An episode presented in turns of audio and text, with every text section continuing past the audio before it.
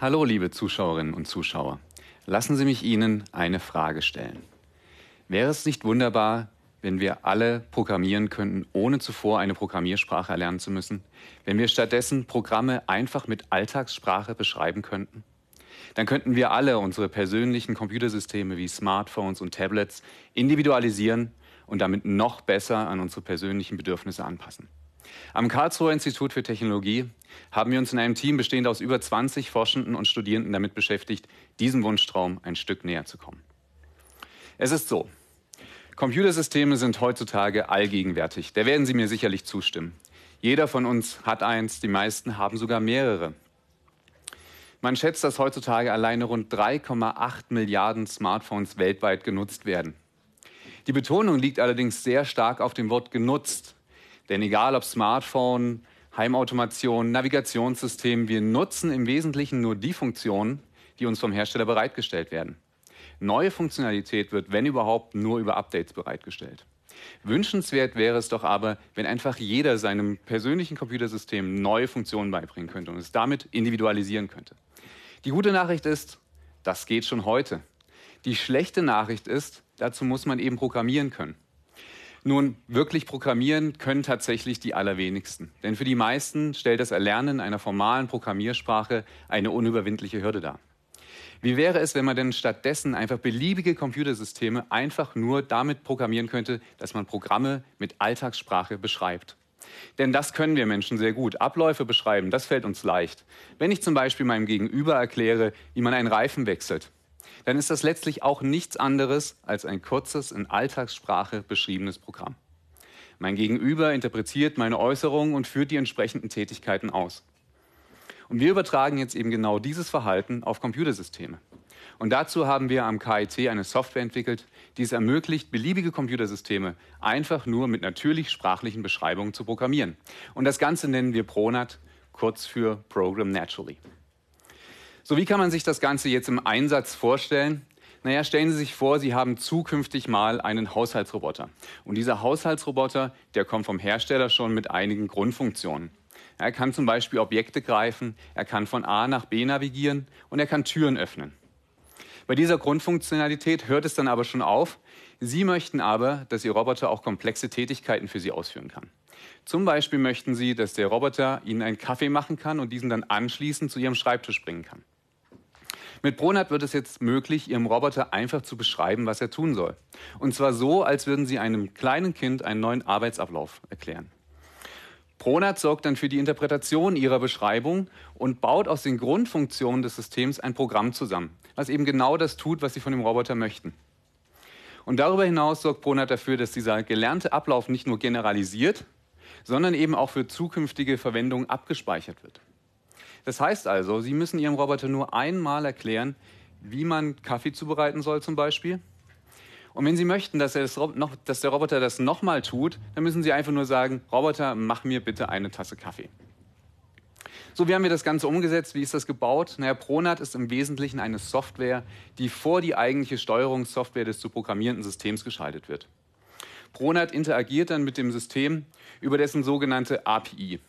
Eine API ist im Wesentlichen ein Verzeichnis der Funktionen, die ein System so ausführen kann. Das heißt also auch, die Programme, die Pronat erzeugt, sind im Wesentlichen Aufrufe dieser Grundfunktion des Systems, die eben geeignet kombiniert nacheinander ausgeführt werden. Pronat kann aber auch weitere Programmkonstrukte, zum Beispiel Kontrollstrukturen, also Schleifen, Bedingungen und so weiteres, erzeugen. Damit das jetzt aber funktionieren kann, genügt es eben nicht einfach nur natürlich sprachliche Beschreibungen eins zu eins zu übersetzen in Computerprogramme. Das funktioniert leider nicht.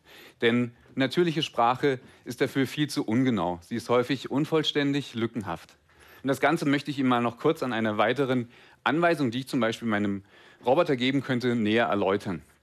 Ich könnte zum Beispiel sagen, hallo Roboter, bring mir den Teller, äh, die Platte vom Tisch und bring sie mir. In dieser kurzen Äußerung steckt schon einiges drin. Ja, zum Beispiel habe ich mich versprochen. Wie interpretiert man sowas überhaupt? Und ich habe das Wort Platte verwendet. Das ist aber erstmal mehrdeutig. Um welche Platte geht es hier? Die Platte, die auf dem Tisch steht oder die Tischplatte an sich? Und ich habe das Personalpronomen Sie verwendet. Worauf bezieht sich das denn eigentlich hier im Kontext? Das heißt also, hier gibt es jede Menge Interpretationsspielraum. Man kann sich leicht vorstellen, wenn die Äußerungen länger werden, wird es nochmal deutlich komplexer. Um jetzt aber trotzdem aus natürlichsprachigen Beschreibungen Programme erzeugen zu können, setzen wir bei Pronat auf einen Ansatz nach dem Teile- und Herrsche-Prinzip. Das heißt also, statt ad hoc zu versuchen, eine allumfassende Interpretation einer natürlichsprachlichen Beschreibung zu erzeugen, haben wir uns darauf konzentriert, zunächst einmal Teilaspekte bei der Interpretation zu identifizieren. Der Vorteil dieser Herangehensweise ist, dass wenn es jetzt gelingt, viele Teilaspekte sehr gut zu analysieren, sich automatisch eine sehr gute Gesamtinterpretation ergibt. Nur was sind überhaupt solche Teilaspekte? Was kann man sich darunter vorstellen? Na, letztlich kann das fast alles sein, was die Semantik von natürlicher Sprache anbelangt. Ja, also zum Beispiel eben die Erkennung von Versprechern oder aber auch die Analyse von Konditionalsätzen. Aus Konditionalsätzen kann ich zum Beispiel später programmatische Kontrollstruktur ableiten. Also in dem Fall eine If-Then-Else-Struktur, also die Ausführung bestimmter Programmteile, falls eine bestimmte Bedingung zutrifft oder eben nicht zutrifft. Zur Analyse der einzelnen Teilaspekte verwenden wir sogenannte Agenten. Ein Agent ist im Wesentlichen ein Teilprogramm, das unabhängig und eigenständig von anderen Agenten abläuft und genau eine Aufgabe bearbeitet, sprich einen Teilaspekt der Sprache analysiert. Wenn man jetzt die Agenten gut zusammenstellt, dann ergibt sich aus der Summe der Teillösungen eine Gesamtinterpretation der Sprache. Und bei Pronat ist es uns gelungen, eine so umfassende Interpretation der Sprache zu erzeugen, dass wir damit dann relativ einfach Programme aus dieser Interpretation erzeugen können. Nun habe ich eingangs gesagt, mit Pronat kann man einem System neue Funktionen beibringen, einfach indem man diese beschreibt. Um nun aus einer natürlichsprachlichen Beschreibung eine neue Funktion erzeugen zu können, muss man zum einen herausfinden, welche Grundfunktionen des Systems Teil des neuen Programms, sprich der Funktion sein sollen. Und man muss der neuen Funktion einen Namen geben. Dieser steckt im besten Fall aber schon in der Beschreibung. Man muss ihn eben nur noch erkennen. Die Frage ist aber jetzt erstmal, wie nähert man sich denn diesen Problemstellungen überhaupt erstmal an? Und wir haben uns dafür entschieden, zunächst einmal Beispiele zu sammeln. Das heißt also, wir haben 870 Personen gefragt, wie sie einem Haushaltsroboter einfach nur durch verbale Beschreibungen eine neue Funktion beibringen würden. Und jeder Teilnehmer dieser Studie sollte dann vier neue Funktionen erklären. Es waren einfache Dinge, wie zum Beispiel eben Kaffee zubereiten oder aber auch erklären, wie man einen Tisch für zwei Personen eindeckt. Auf diese Weise haben wir insgesamt 3400 Beschreibungen gesammelt und eine davon möchte ich Ihnen mal kurz exemplarisch vortragen. Ein Teilnehmer hat gesagt, Hallo Roboter, wenn du Kaffee zubereiten sollst, dann musst du zunächst einen Becher unter den Kaffeeautomaten stellen und anschließend den roten Knopf am Kaffeeautomaten drücken. So machst du Kaffee.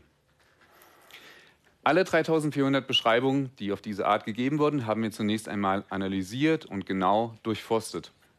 Und dabei sind uns unterschiedliche Dinge aufgefallen. Zum Beispiel sind die Beschreibungen sehr, sehr variabel. Manche sind eher kurz und knapp, so wie mein Beispiel, andere sehr detailliert und eher ausführlich gehalten. Außerdem ist uns aufgefallen, dass ungefähr ein Drittel der Beschreibungen gar keine neue Funktionalität beschreiben, sondern nur eine Folge von Anweisungen. Also sowas wie, stell den Kaffeebecher unter den Kaffeeautomaten und drücke den roten Knopf. Das heißt also, man muss erstmal je Beschreibung herausfinden, ob denn da überhaupt gerade eine neue Funktionalität beschrieben wird oder eben nicht.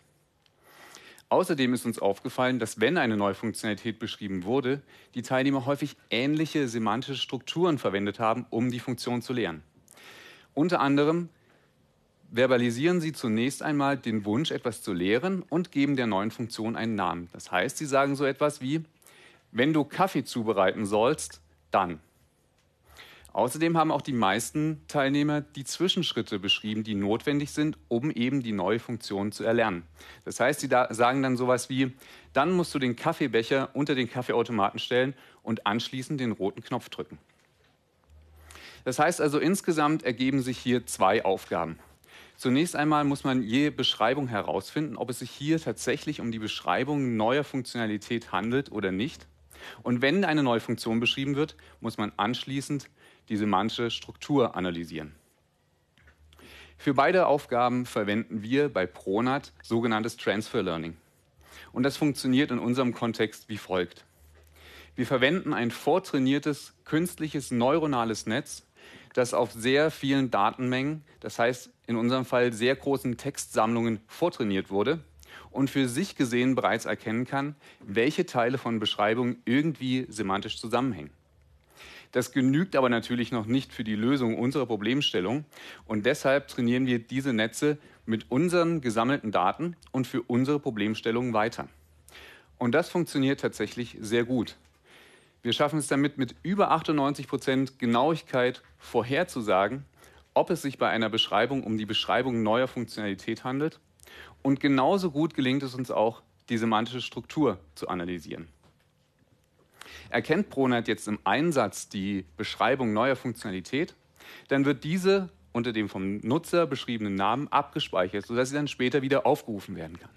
Ja, das kann ich dann beliebig formulieren. Ich kann sagen, lieber Roboter, mach mir doch bitte eine Tasse Kaffee. Oder wenn ich einen schlechten Tag habe, dann einfach nur, ich brauche jetzt eine Tasse Kaffee. Funktioniert beides. Außerdem hat Pronat dafür gesorgt, dass die Zwischenschritte, die beschrieben wurden, abgebildet wurden auf Grundfunktionen des Systems. Das heißt also, die Beschreibung wurde interpretiert, die geeigneten Grundfunktionen ausgewählt, kombiniert, nacheinander ausgeführt und gegebenenfalls Kontrollstrukturen eingefügt. Auf diese Weise entsteht eine sogenannte Methodendefinition und das System hat tatsächlich anhand einer natürlichsprachlichen Beschreibung eine neue Funktion erlernt. Ganz nebenbei ist es uns damit mit Pronat gelungen, eine neue Form des maschinellen Lernens zu etablieren. Das Lernen aus natürlichsprachlichen Erläuterungen. Doch auch wenn nun mit Pronat schon einiges möglich scheint, um ehrlich zu sein, stehen wir erst am Anfang der Nachbildung des menschlichen Sprachverständnisses. Bis Computersysteme tatsächlich als intelligente Gesprächspartner herhalten können, wie man das aus Science-Fiction-Filmen kennt, wird noch einige Zeit vergehen. Worauf wir aber unsere Forschung ausgerichtet haben, Nutzer sollen sich im Dialog mit dem Computersystem nicht an das Computersystem anpassen müssen. Stattdessen sollen Computersysteme Menschen verstehen, egal wie sie Sachverhalte formulieren. Dann und nur dann kann es gelingen, die Interaktion zwischen Mensch und Maschine wirklich natürlich zu gestalten und den Dialog zwischen Nutzer und Computersystem als wirkliche Alternative zu Touchdisplays und Mauszeigern zu etablieren. Ich wünsche Ihnen jedenfalls zukünftig viele gelungene Mensch-Maschine-Interaktionen, hoffentlich auch mit vielen leckeren Tassen Kaffee, vielleicht dann zukünftig auch mit Pronat. Vielen Dank und auf Wiedersehen.